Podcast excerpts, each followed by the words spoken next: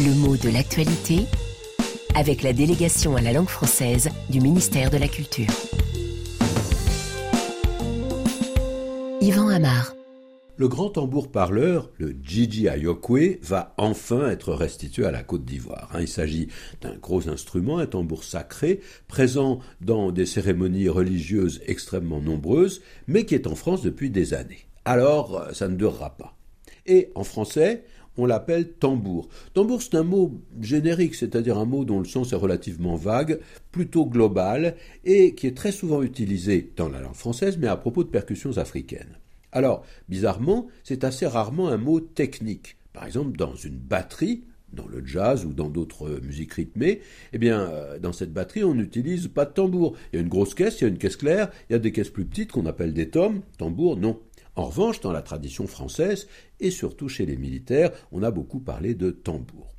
On peut interroger le mot, qui est français mais qui vient du persan, et dont la racine est présente encore dans des langues assez nombreuses, arabes, langues orientales, etc. Et d'ailleurs, cela désigne des instruments de musique, mais très différents, ce qu'on appelle tempura, et on voit bien que tempura et tambour appartiennent à la même famille de mots, et eh bien ce qu'on appelle tempura, c'est un instrument à cordes, pas du tout à percussion. Hein. Mais enfin, le tambour, à côté de ça, a une histoire bien française. Hein.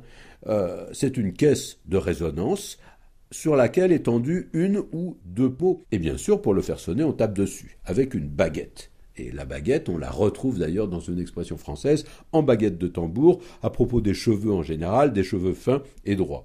Et le tambour, il est très présent dans l'histoire militaire. On le disait il y a quelques secondes. Parce que, eh bien, parce que le tambour, il fait du bruit. Il y a deux instruments militaires très courants, c'est la trompette, ou le clairon, d'un côté, et le tambour de l'autre. Alors, la trompette, ça réveille on dit qu'on sonne la trompette et on dit donc qu'on sonne le réveil. Mais le tambour, on le frappe ou on le bat. Ce qui va nous donner une expression très courante, sans tambour ni trompette, c'est-à-dire sans bruit, sans se faire remarquer, presque en catimini, euh, sur la pointe des pieds, peut-on dire.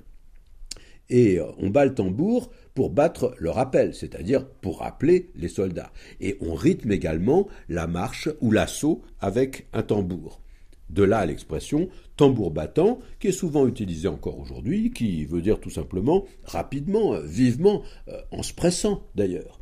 Et un tambour, c'est même le nom qu'on donne au soldat qui s'en sert. Alors on a le tambour major, c'est-à-dire le chef de la musique, mais on a l'image de beaucoup plus jeunes soldats, des jeunes conscrits en général, les jeunes tambours qu'on va retrouver dans une chanson bien connue, Trois jeunes tambours s'en revenaient de guerre, et rierant, rang pataplan. On voit bien que ce sont des soldats qui se servent d'un instrument à percussion.